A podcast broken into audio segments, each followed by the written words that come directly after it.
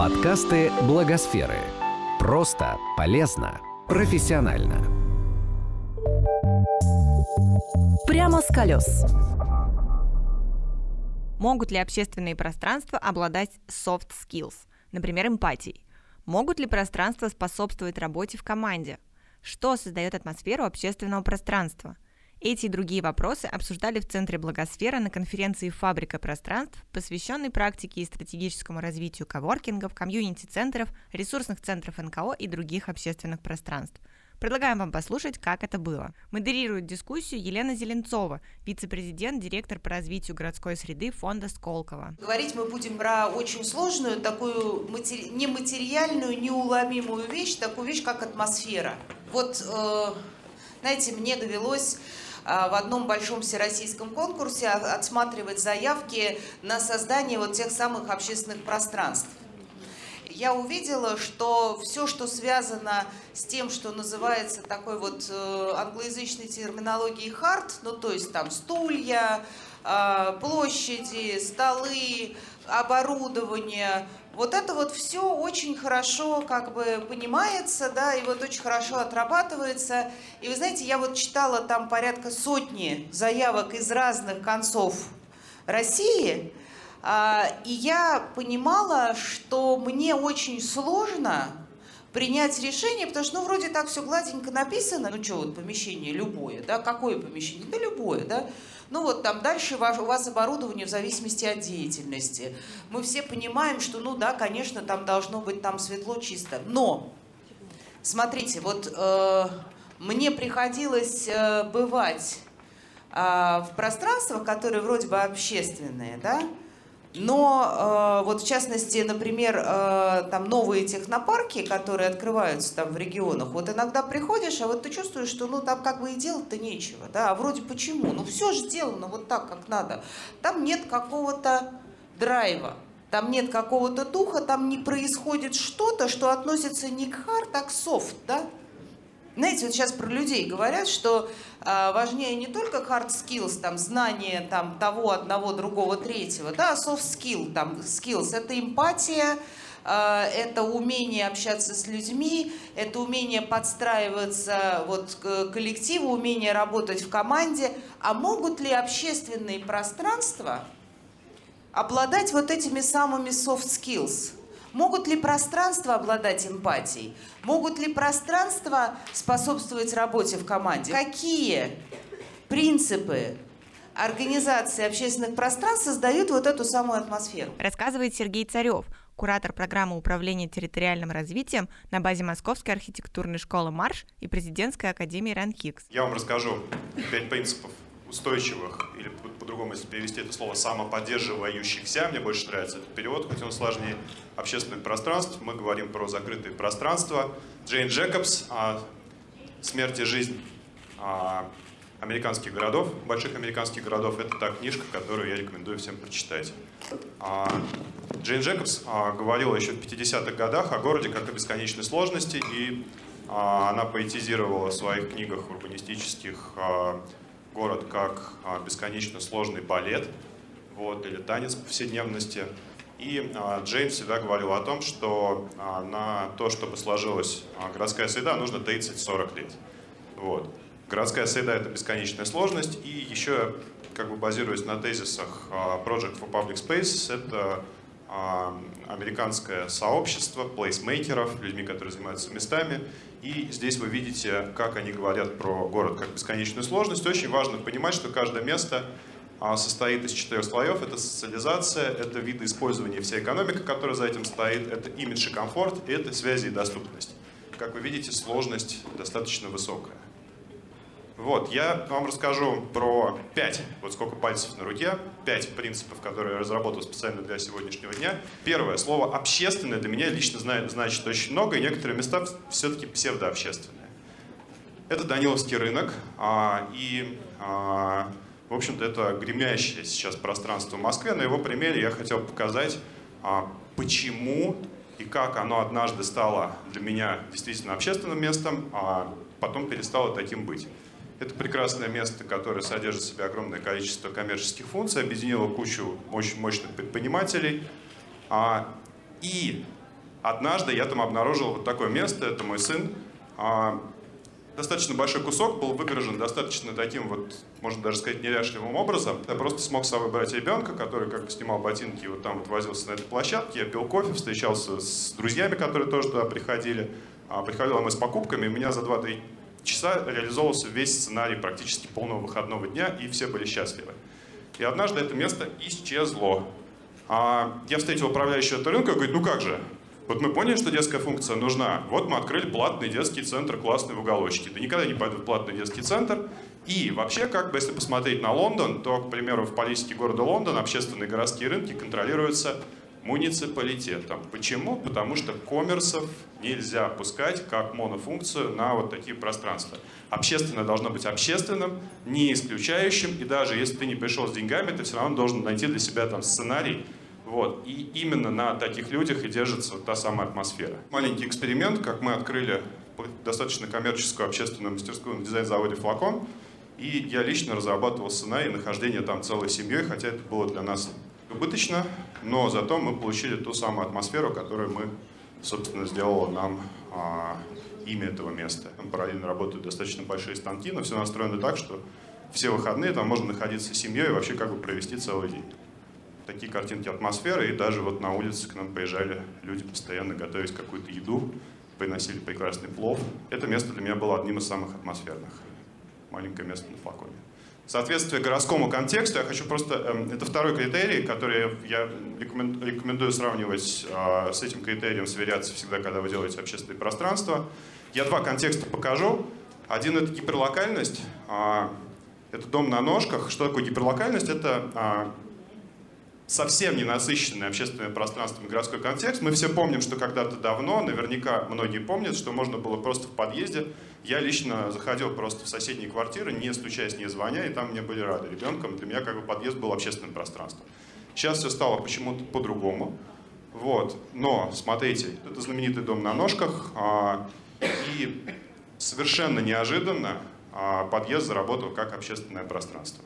В доме появился продюсер, которая стала продвигать, а, собственно, наследие а, архитектурное московское и использовали подъезд как а, место говорения про ценность этого дома в контексте Москвы. И, собственно, было очень важно вовлечь жителей в, скажем так, в то, чтобы сформировать коллективное чувство гордости, что мы живем в доме на ножках и так далее. Это очень интересный кейс. Второй контекст, он а, гораздо более очевидный. А, это городская улица. Я сейчас а, увлечен в прекрасный проект планирования новых городских улиц торговых в городе Ижевск. И мы поняли, что бы вообще делать городские улицы, особенно улицы на уровне глаз, нужно вспомнить, а что такое улица. Есть очень много хороших примеров. Вот, к примеру, есть концепция японского уличного строения «Мать и я», а, ма пространство Ти, а, дорога Я магазин. И это такой подход, когда магазин а, держит какой-то кусочек пространства улицы за счет полного размытия внешнего и внутреннего. То есть вот такая гибкость фасада и возможность быстро выставить на улицу, к примеру, там вот, это инфраструктура чайной церемонии, это инфраструктура религиозного ритуала. Мы видим сейчас, что современная торговая улица, она живет только тогда, когда маленькие магазинчики относятся к прилегающим пространством как чему-то, что продолжает их идентичность. Соответственно, всегда нужно знать, в какой контекст вписано твое общественное пространство и работать с этим контекстом достаточно глубоко, чтобы понимать, какую роль ты вообще играешь в городской экосистеме.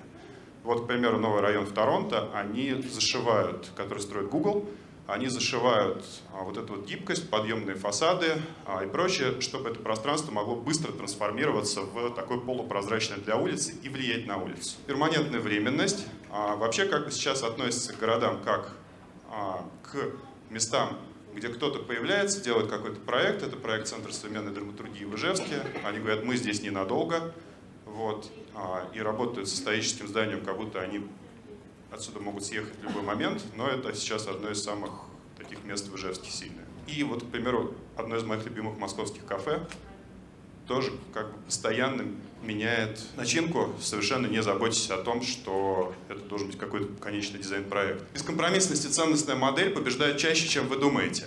Один пример — Это а, такие починочные кафе, а, которые строятся вокруг идеи, что а, старым вещам нужно давать вторую жизнь, вот, а не выбрасывать их. Это место неожиданно стало местом для сообществ. Вот, выяснилось, что пенсионеры могут бесплатно чинить технику за то, чтобы с ними пообщались. Здесь как бы собираются дети, здесь постоянно кипит жизнь, и здесь есть своя сервисная модель, которая работает. И пятый принцип, он для меня самый важный, то, что сообщество места и есть главный актив места, и с ним нужно работать. Вот, я приведу пример блок Фабрик.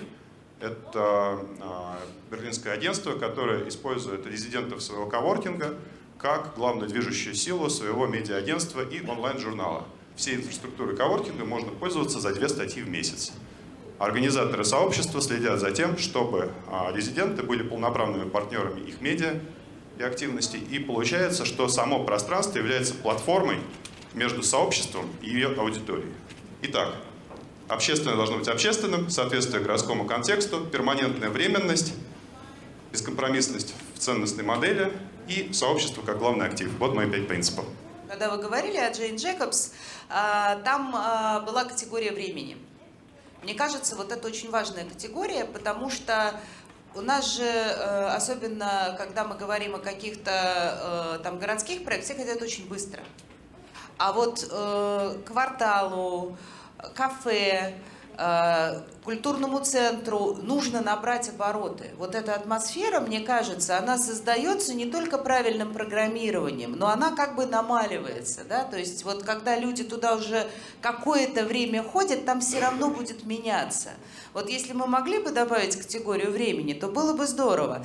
Не случайно сейчас вспомнила про категорию времени. Хочу передать слово Елене Тарасенко, э, поскольку Елена руководит э, городским учреждением, то э, я думаю, что вот эти вот рамки, наверное, очень и очень актуальны.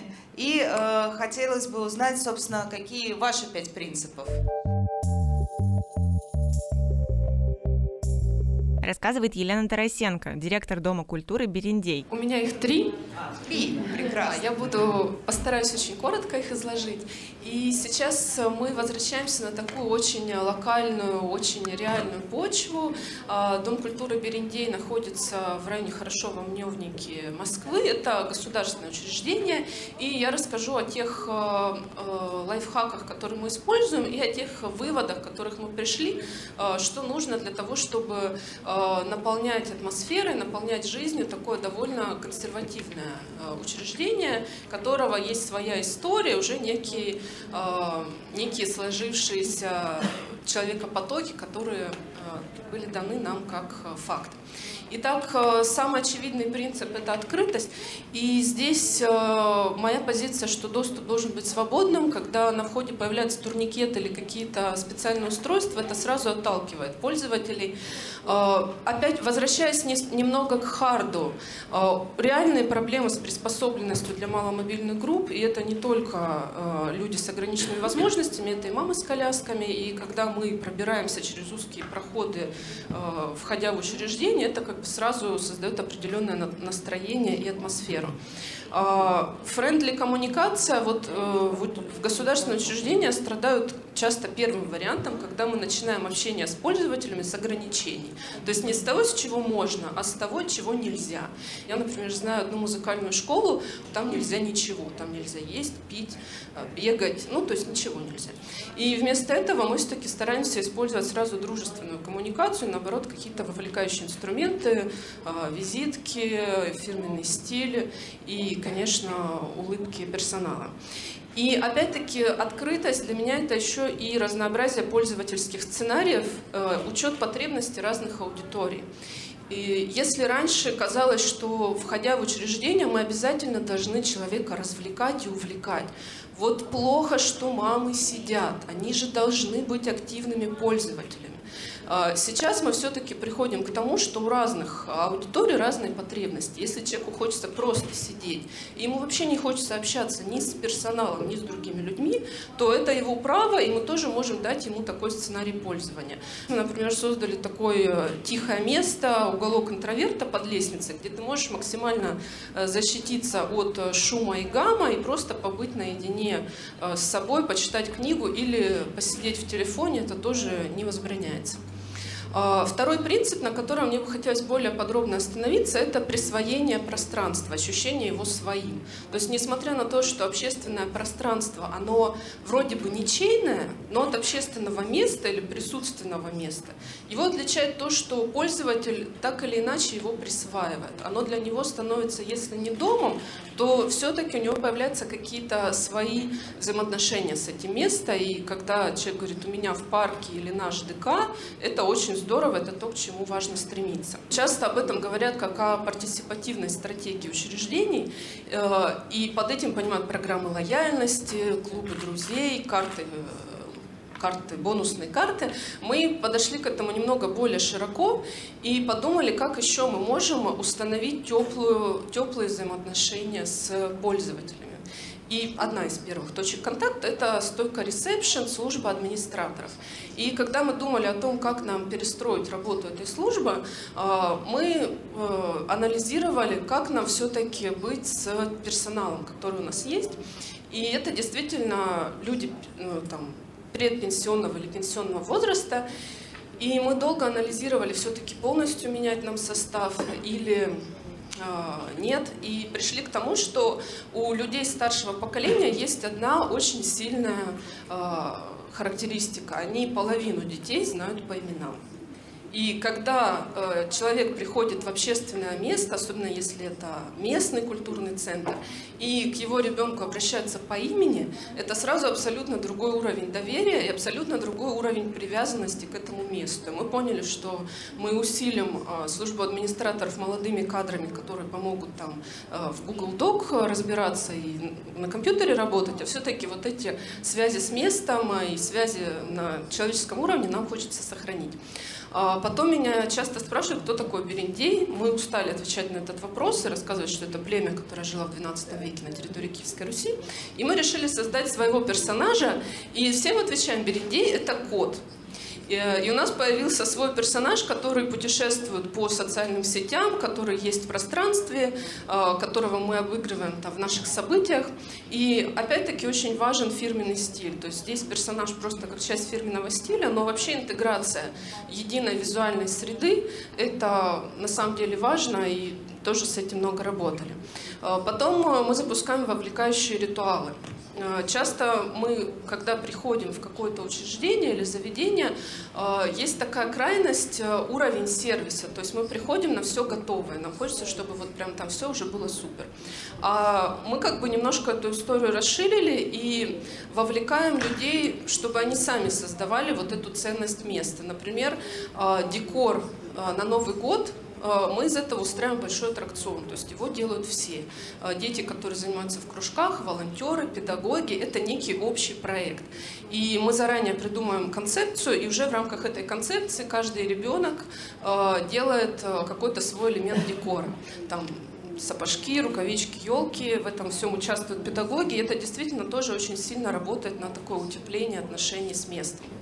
И мы придумываем общие дела, потому что объединение людей и э, взаимодействие с учреждением, оно все равно э, самый глубокий уровень, это когда мы делаем что-то вместе. И, например, у нас есть э, проекты Э, про район, куда мы вовлекаем детей, подростков и взрослых. Например, Районали – это фестиваль э, о районе, э, где каждый делает свои, дети, взрослые могут сделать свои арт или социальные проекты, и потом мы их все интегрируем в пространство фестиваля.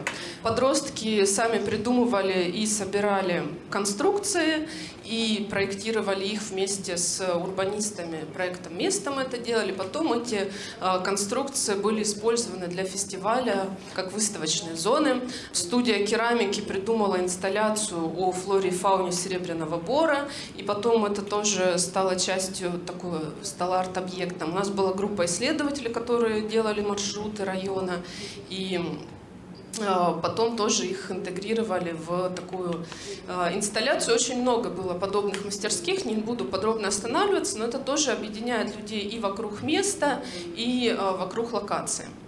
И третий принцип, мне все-таки кажется, что это забота, когда мы целенаправленно стараемся упростить жизнь наших пользователей. Здесь очень тезисно все-таки это развитие сервисов, как и универсальных, которые могут пользоваться всем, э, кафе, розетки, платежные системы, так и специальные сервисы для тех аудиторий, с которыми нам важно работать. Например, э, мы сделали пеленальную комнату, когда поняли, что многие мамы ходят с младенцами, потому что это вторые дети, и приводя первого ребенка, иногда нужно и с младенцем а, сделать определенные манипуляции. А, у нас есть, опять-таки, возвращаясь к выступлению Сергея, у нас есть а, мягкие детские зоны, абсолютно бесплатные, которыми можно пользоваться, столы на всех этажах для рисования и работы. И мы стараемся развивать такую экологическую и благотворительную линию. Э, ящики charity shop, шеринги, возможности налить кофе в свою кружку. И вот надеемся, что с января следующего года введем раздельный сбор. То есть э, тоже такая определенная простительская функция. Я хочу э, задать вопрос, который, э, с одной стороны, не имеет отношения вот, к формулированию этих принципов, хотя принципов вроде три, но их на самом деле гораздо больше, они очень емкие получились. Может быть, нам как-то надо попробовать их расшить. Вот э, в случае с Домом культуры Берендей речь шла не о создании общественного пространства, а фактически о его перепрошивке. Вот э, есть ли какие-то данные о том, вот с момента того, как э, началась эта работа, во-первых, сколько это заняло времени, вот возвращаясь к категории времени, как изменилась аудитория количественно и качественно? Э, на данный момент четыре с половиной года прошло с момента начала этих изменений. Э, количественно, на самом деле, здесь э, несколько сложно дать объективные данные, потому что учет а, пользователей Елена Валентиновна, вы понимаете, что это отдельная а, есть ложь, есть большая ложь, есть статистика, но мы можем сказать о такой косвенной конверсии в экономику. А, доходы Дома культуры выросли практически в два раза за этот период. И в любом случае это говорит и о интенсивности человека потока. Аудитория, мне кажется, что у нас несколько помолодело, то есть к нам стало больше приходить молодежи и а, молодых мам. И мне кажется, что аудитория стала, ну вот именно уровень вовлечения, он изменился. То есть а, поскольку Дом культуры постоянно предлагает разные активности, разные форматы, то вот этот уровень вовлечения, он постепенно растет. Да, спасибо. Мне кажется, очень важный этот э, тезис про свободу выбора. Там внутри много чего сидит. Вот как раз э, одна моя коллега рассказывала про другой э, московский э, дом культуры, что когда они сделали общественного, общественное пространство, э, там удобный холл, и к ним стали приходить подростки. И вот сотрудники, которые давно работали, они смотрели на этих подростков и говорят, а что они сидят? Ну, они там сидят, общаются, играют там в настольные игры. Мы должны сейчас немедленно записать их какой-нибудь кружок.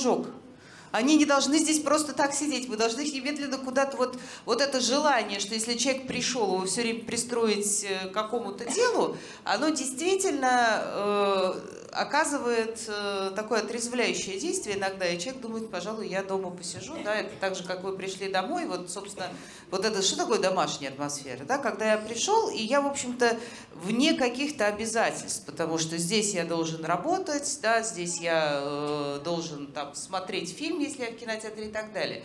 То есть э, вот э, через, э, Лен, через какие, э, собственно, э, инструменты реализуется вот эта вот свобода ничего не делать. Вот можно вот это вот еще раз? Это сложный, сложный такой неочевидный вопрос. Вот как сделать так, чтобы людям хотелось приходить и ничего не делать? Мне кажется, что это один из главных вызовов вот именно общественного пространства. Потому что, ну, там коммерческое пространство, оно тебя двигает, ну, как я пришел в кафе, ну, хотя бы чашку кофе, там, стакан воды, да? Я пришел в театр, ну, вроде как в спектакль, да? Я пришел э, в кинотеатр, вот как мы побуждаем людей к нам прийти и ничего не делать? Мне кажется, здесь э, важно э, качество, качество места, где ты сидишь. То есть на самом деле удобный стул, он тебя побуждает, или удобный диван ничего не делать. Э, с одной стороны. С другой стороны, у нас здесь есть такое преимущество. Э, люди, которые привели детей Э, в студию, они как бы с одной стороны себя уже считают пределе. То есть, ну я же вот пришел же, я что-то не просто сижу, я тут как бы вот дело делаю важное. А, поэтому в этом смысле у нас есть определенное преимущество. А, и мне кажется, здесь еще третий момент – это отсутствие навязчивого сервиса. То есть, э, если человек имеет возможность быть, то совсем не обязательно ему что-то постоянно предлагать, спрашивать, зачем он здесь, почему, э, что он будет делать дальше. То есть такая умеренная коммуникация с пользователем, она тоже побуждает расслабляться. То есть, э, как бы иногда важно оставить человека в покое, чтобы он я считаю, да. да. Прежде чем э, передать слово следующему спикеру, хочу э, добавить еще тоже один тезис, который, может быть, э, с одной стороны, немножко выбивается из э, там, вот, общего контекста, но мне он кажется э, очень важным. Потому что когда мы говорим об общественных пространствах, мы, э, как правило, имеем в виду все-таки либо это какое-то культурное пространство, либо связанное с какой-то творческой там, ну или творческой предпринимательской деятельностью. При этом вот именно еще и в контексте, кстати, благотворительности я бы посмотрела на это все еще более широко. А, я имею в виду, что есть, например, такая сфера, связанная, например, со здравоохранением, а, которая э, уже везде в мире тоже адаптируется под э, вот этот тренд общественных пространств, у нас же пока мы как про это не думаем. Потому что если вы придете в современную там, больницу и поликлинику, вы увидите на первом этаже то же самое общественное пространство, которое мы видим там, на первом этаже Дома культуры. То есть это там и кафе, это, это и места для сидения и так далее. А, и это касается там и... Э, больницы и современные школы так устроены. То есть вот я хочу э, немножечко расширить контекст. И когда мы говорим об общественных пространствах, это не только э, пространства, связанные там с культурой или с досугом или со свободным временем. Это вообще все городские сервисы, которые э, нацелены на широкие слои горожан. И вот это вот и не может быть в городе доброжелательной, в целом в городе, такой вот доброжелательной, комфортной атмосфере, если у вас есть э, замечательный там дом культуры, а ваша районная поликлиника выглядит как ад. И, но э, в этом смысле, наверное, вот это вот следующий шаг, э, который нужно будет сделать, когда мы говорим там в целом о влиянии на город. Потому что там, скажем, больничные клоун, клоуны там в детском отделении это хорошо – но э, в целом интерьеры там общественных зданий, кстати, многие архитекторы об этом задумываются в широком смысле, да, э, это тоже такой важный тренд. Я хочу передать слово Михаилу Шатрову. Да, Михаил, вот как создавать атмосферу? Рассказывает Михаил Шатров, руководитель региональных проектов развития территории лаборатории «Марш». Спасибо большое. А, классно вы отметили про свободу ничего не делать. Это фантастика вообще. Здесь много сказали про софт, я буду говорить про хард. Я архитектор по образованию, но занимаюсь, а, проектирую, продюсирую проекты в регионах, совмещаю hard и софт. Мы сейчас услышали много про софт, и я совершенно со всем согласен, я сейчас просто это буду подтверждать а, практикой. Я представляю лабораторию Московской архитектурной школы. Кто знает, что такое британская школа дизайна, это консорциум совместно, и все это объединяет Universal University. Это школа креативных индустрий, которая объединяет в себе много креативных индустрий в одном месте. Наша главная тема исследования — это креативные индустрии и как они работают, как они появляются в городе, как они с ними взаимодействуют, потому что мы являемся большой ее частью этих креативных индустрий. А, мы находимся в артплее, и артплей уникальное место, как общественное пространство в Москве и в России. А на самом деле 75 тысяч квадратных метров артплей, и из них 14 тысяч квадратных метров наша институция. По сути, это институт. Да, а самое классное, что это институт, в котором люди учатся и сразу же проникают э, в, образов... в практику, потому что там же и архитектурные студии, там же и архитектурный рынок, там же и твой потребитель, там же ты и тусишь. Да, получается, у нас есть пространство ArtPlay, в котором размыты границы, где ты работаешь, где ты отдыхаешь. Вот у нас холл британской школы дизайна, и мы приходим в ресепшн, думаем, что делать, но по сути, на самом деле, это кафе. Ты приходишь в институт, а вообще-то на самом деле ты в кафе. И вот на тему «ничего не делать» мы там праздно ничего не делаем. Но сколько там проектов рождается в процессе ничего не делали. Фантастика. Иногда кажется, что все проекты рождаются в процессе ничего не делания. Да, отличный тезис. А, соответственно, что я выявил, что в креативных разных индустриях, так или иначе, вот пространство, кластерах, а, есть, где мы учимся, где мы создаем, созидаем что-либо как предприятие, либо как команда, где мы это экспонируем как выставка, да, либо это мы монетизируем, продаем как шоурум или еще что-то, либо мы как раз социализируемся, это кафе, рестораны, клуб, где мы встречаемся, общаемся с нашими друзьями. Ну и э, прекрасно, если там еще есть лофты, ты там можешь остаться. Отель, букинг, э, господи, апарты, еще что-нибудь, хостел. Просоздавать. Должны быть пространства, в котором ты можешь что-то созидать резко. Вот тебе не надо много тратить времени, чтобы найти в какой-то кабинет, ты просто сел за стол, вы вместе что-то придумали. Учиться, мы много про это знаем. Опять же, образовательные э, пространства, они не только вот как сейчас здесь, стулья и кто-то посередине говорит. Это могут быть абсолютно амфитеатры, абсолютно разные виды. И чем больше неформальное образование, по-моему, тем оно лучше. Монетизировать. Мы почему-то мало об этом говорим, как-то не принято в культурных сообществах говорить про деньги почему-то.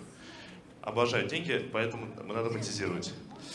А, социализироваться, понятно, и жить. Конечно, потрясающе, если будет лофт как справа, ну или хостел как слева, а вообще разнообразие форм тоже может быть потрясающее.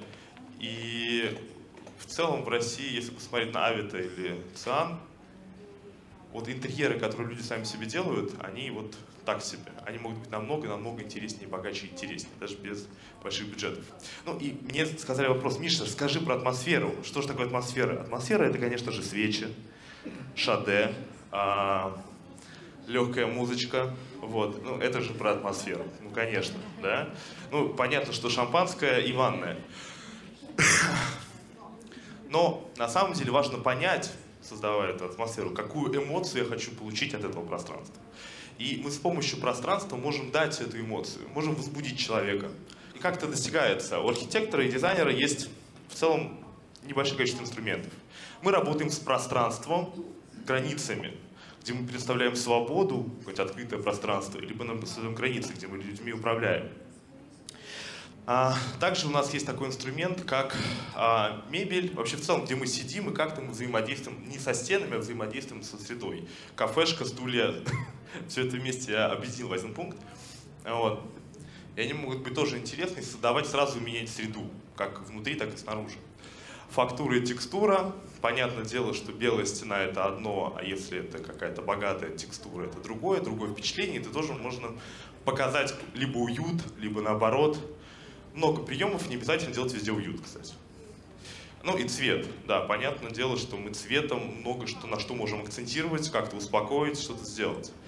А, ну и, конечно же, свет. А, ну, не забываем про озеленение. Сейчас оно все актуальнее, актуальнее. Так вот, а, какие принципы, пять принципов попросили сформировать, я попытался это сделать. Провоцировать и стимулировать, создавать среду для нового взаимодействия. Среда должна нас побуждать что-то делать. Дальше. как я говорил ранее, границы между... Раньше, например, мы приходили в работу, здесь работали, потом шли где жили, а потом отдыхали. Стали недавно появляться третьи места. И стали с помощью современных технологий размываться границы. Где... Я сейчас не понимаю, сейчас отдыхаю или работаю, или учусь. Прямо сейчас я не понимаю. А, потому что, по-моему, все вместе. Да, а у нас был тезис, что дизайн может быть незаконченным, что люди могут его доделывать, двигать, приумножать, добавлять коллеги это сказали, показали на лучших примерах лучше, лучше даже. И очень важно, говоря про дизайн, всегда разговор идет про стиль. Всегда спрашивают, в каком стиле мы хотим что-то сделать. И мне хотелось сказать, очень важный момент, что образ жизни, стиль одежды, как и стиль дизайна, может как и объединять людей, сообществ вокруг одного, так и наоборот, не все захотят быть здесь. Какие-то сообщества просто здесь не захотят, а другие сообщества здесь притянутся. И занимаясь как раз вот этим стилеобразующим элементом, а, что является... Надо очень сильно понимать целевую аудиторию, потому что кого-то вы притянете, а кого-то вы оттолкнете. А, спасибо. Спасибо большое, Михаил. А, вот э, правильно ли я поняла, мне вот по, по, по итогам вашего выступления захотелось э, вот, вот этого линейного принципа, который мы выбрали, да, ну, мы его, да. тем не менее, будем придерживаться, да, там, э, рейтинг принципов, захотелось нарисовать э, такой э, круг жизни в общественном пространстве. Люди туда зачем приходят? Спортом заниматься, как себя в порядок привести? Поговорить. Поговорить, да. Они почему-то э, на все праздники всем посетителям предлагают э, какие-то торты с жирным кремом. Это так странно смотрится. Ну, то есть, то ли они таким образом хотят удержать аудиторию, чтобы ты, ну, как бы, все, что ты там сбросил, да, вот, вот мне кажется, это хороший такой, э, он смешной немножко пример, да, но это вот категория уместности, да, или когда, вот мы в свое время, э, когда я работала еще в департаменте культуры, очень э, сильно воевали в домах культуры, были, например, курсы там стрип-пластики. И мы пытались объяснить директорам, что как бы вне бюджета это хорошо, но есть категория уместности. Если коммерческое общественное пространство, они говорят, ну это же популярно, люди же хотят, мы же для людей. А мы говорим, нет, вот давайте вот все-таки как бы городское, оно все-таки больше там про просвещение, да, пусть там про досуг, про социальную функцию, а вот э, это, пожалуйста, отдайте коммерческим пространством, пусть это живет там. Никто не собирается ничего запрещать. Поэтому вот категория уместности, мне кажется, очень э, важна. А я позволил сделать... М? А я бы позволил сделать пластик, вот эту, как-то стрип-пластик, вот эту, вот эти танцы. Вот это вот дис- дискуссионный вопрос на да. самом деле. Это... И это дискуссионный вопрос, потому что вы вначале говорили про, а, давайте про неформальность, что это очень важно, да? А, и в, в тезисах наших спикеров тоже это было, да, но в то же время очень правильно модерировать, понять, куда это идет. Вот. Опять же, может быть все. И абсолютно неочевидные вещи тоже могут быть, они могут стимулировать что-то другое рядом находящееся. Надо видеть стратегию, и это не все так очевидно. Вот это плохо и хорошо, оно рядом находится, если мы все от, относим в сторону вот это плохо, а это хорошо, четкие границы, то у нас не получится новое пространство, мне так кажется. Вот абсолютно справедливый тезис. Я бы тогда перев... Вот уместность все равно, мне кажется, должна Есть. быть. А вот то, о чем вы говорите, я полностью поддерживаю. Это называется осознанность. Да. Ну, то есть я, например, тоже там, я не против ничего, я за то, что когда мы делаем, мы понимали, зачем нам это нужно, в рамках какой mm-hmm. стратегии, концепции, целей, и мы могли четко объяснить, да, потому что в этом смысле финансовая мотивация держателей площадки, с моей точки зрения, не является достаточной. Согласен. Вот, да, то это есть, точно. Вот осознанность как принцип, если мы можем тоже включить, да, будет здорово.